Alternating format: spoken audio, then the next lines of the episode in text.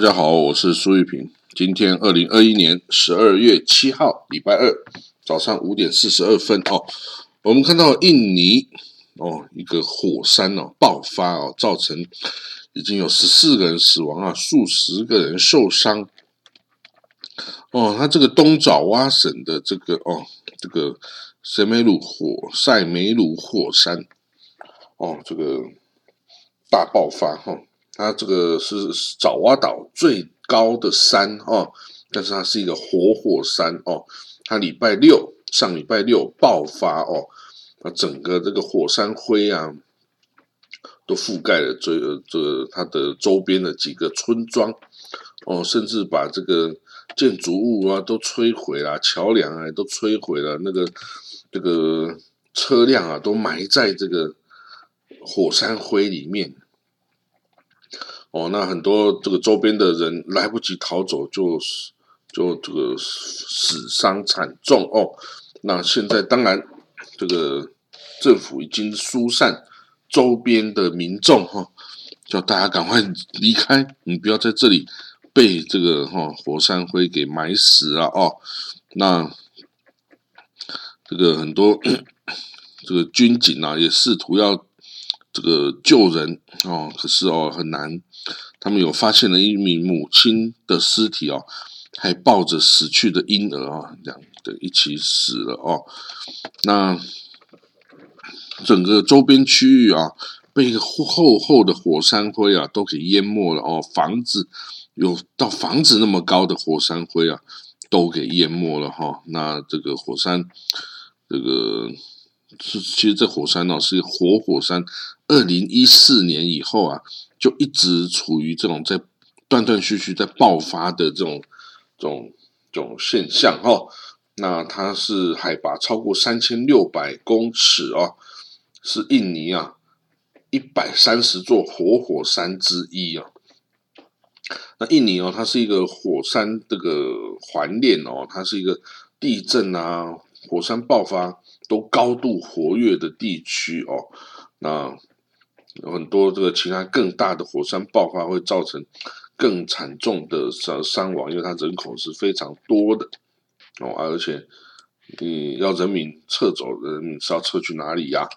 哦，所以哦，这个每次的火山爆发都会造成惨重的伤亡哦。这这个是印尼的状况。来，我们看到联合国，联合国啊，面对这个塔利班哦，这个。夺取的阿富汗政府哦的权利，还有缅甸哦军政府哦这个起来政变夺权呐，然后啊跟这个人民另外成立民主团结政府哦来跟他打对台，那联合国对这两个国家的这个席次哦就暂时的哦像是冻结一样哈，他不允许这个呃塔利班以及军政府的人来。进入联合国哦，里面哦，等于是他们已经有联合国席次之争了哦，那是暂时联合国就不予决定哦，不要做这个决定哦，因为这个有点困难了，怎么样都不好哦，所以这个塔利班哦一直也没有办法获得这个联合国的认可啊哈，那这个。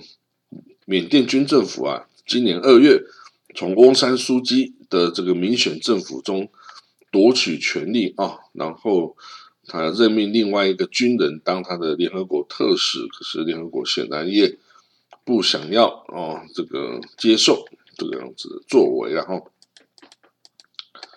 啊，那这个这两个国家哈，基本上都是处在断断续续的这种夺权呐、战争呐。哦的之中，到现在还是处于战争的这种内乱的这种威胁之中，哈。好，我们看到哦，之前哦有所谓的国家人蛇集团白俄罗斯，他把这个中东的难民啊弄到他境内之后，要向波兰的边界突破哦，结果被波兰。军警啊，挡在这个边界线外，不准进去。那这些人，有些人已经回回到他们的这中东的家乡伊拉克啊、库德区啊等等哦的家乡，但是也有些人留着等待，想要突破哦，到进入欧洲还是没有放弃。那当然，波兰也不会让他们进入啊，所以就僵持。但是那里是冬天非常寒冷的地方啊，所以呢，这个可能再待下去会死人呐。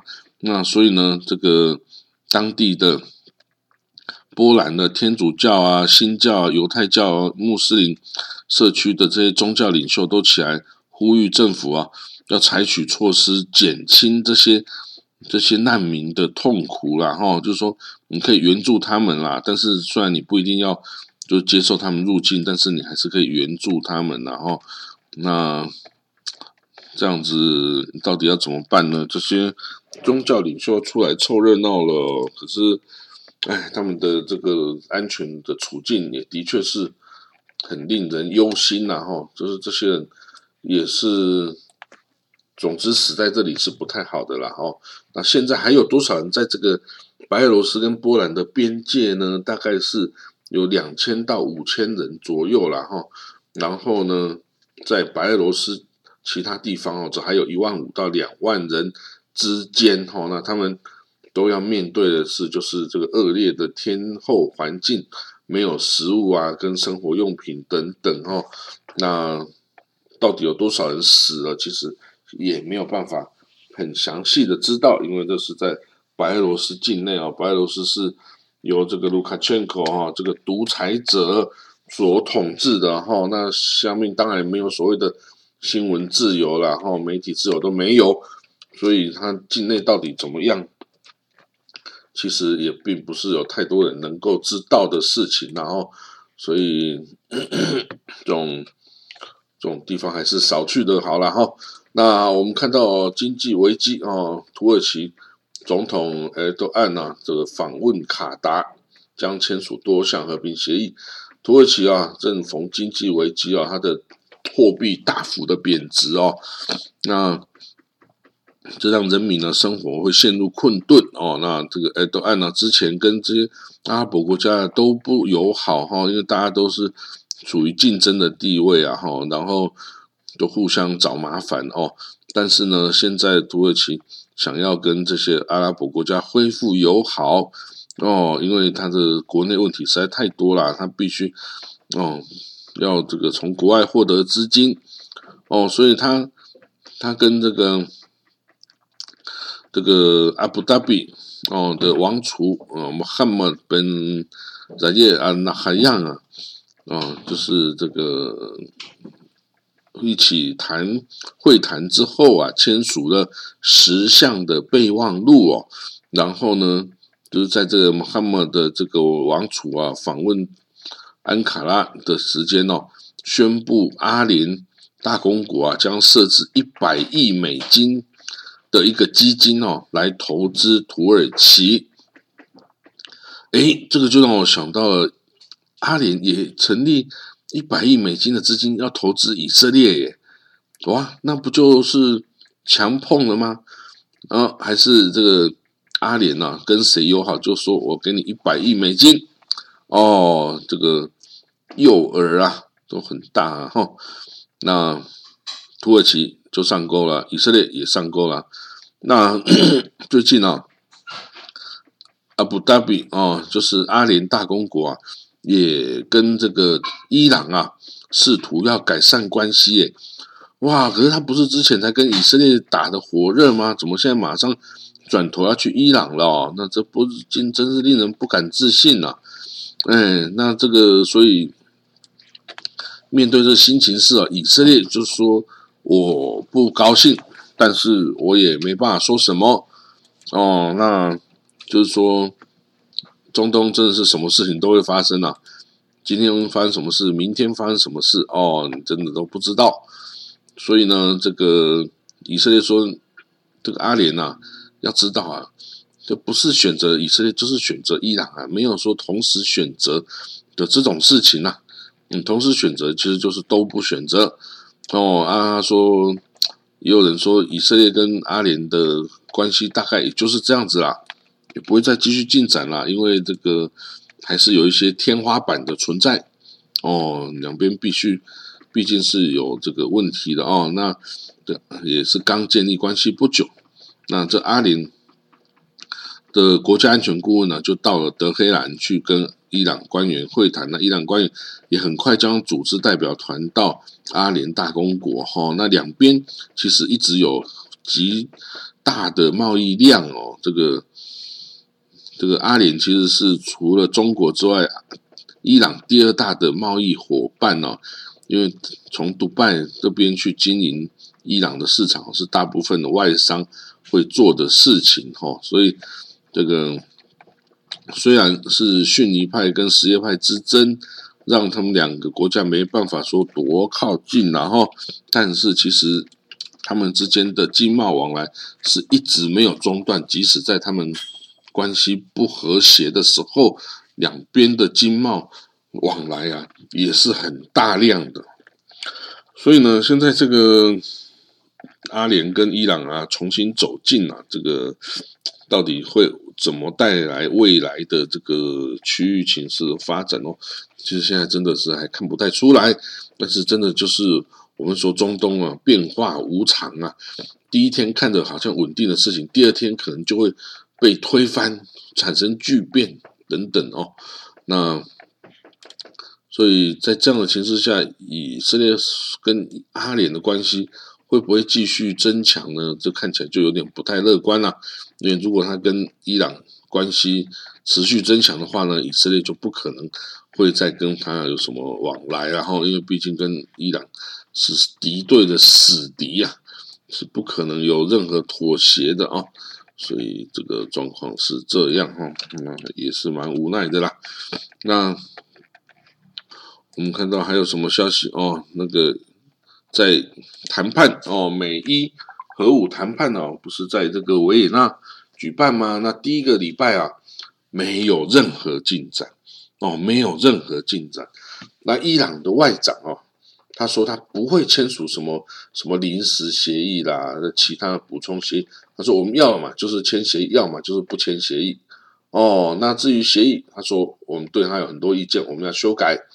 那美国来看，就是你根本就是在玩弄我们啊，根本就是在浪费时间，根本就是在拖延时间。哦，所以呢，这个这个礼拜啊就没有再谈判，休息一下。哦，大家各自回报，各自休整一下。之后周末哈会再开始继续谈。那针对以色列很多这个咄咄逼人的这个指责啊，伊朗啊，他是说啊，这个他说在耶路撒冷的这个占领这个政权哦，这个总是找麻烦。他说啊，他明明拥有核弹头啊，但是却不受任何国际监管哦。然后呢，还一直在讲我们这些还没有。核核武的国家指东画西的哦，所以伊朗就是很不满哦。他说根本不需，我们根本不想要理会以色列哦的这些说法哦。那这个，但是美国国务卿安东尼布林肯哦，他上礼拜五啊是说，如果啊恢复这个和谈和恢复二零一五年美伊核武协议的道路被证明是一个死胡同的话呢？我们就要寻求其他的选择啦，哦，其他选择什么？啊，当然就是动武啦，武力解决哦，伊朗这个这个问题哈。那不过武力解决得了吗？这个也不知道啊，因为伊伊朗也整戈待旦很久了，几十年了，是不是你这样打能够打得下来？其实也没有那么容易。哦，因为难道伊朗不知道你要打他吗？当然知道你要打他啊，知道你他不会防吗？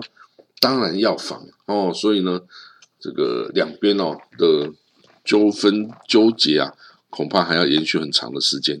好啦，我们今天就讲到这里哈。那这个大家就继续关注这些国际新闻哈。我们就明天见哈，拜拜。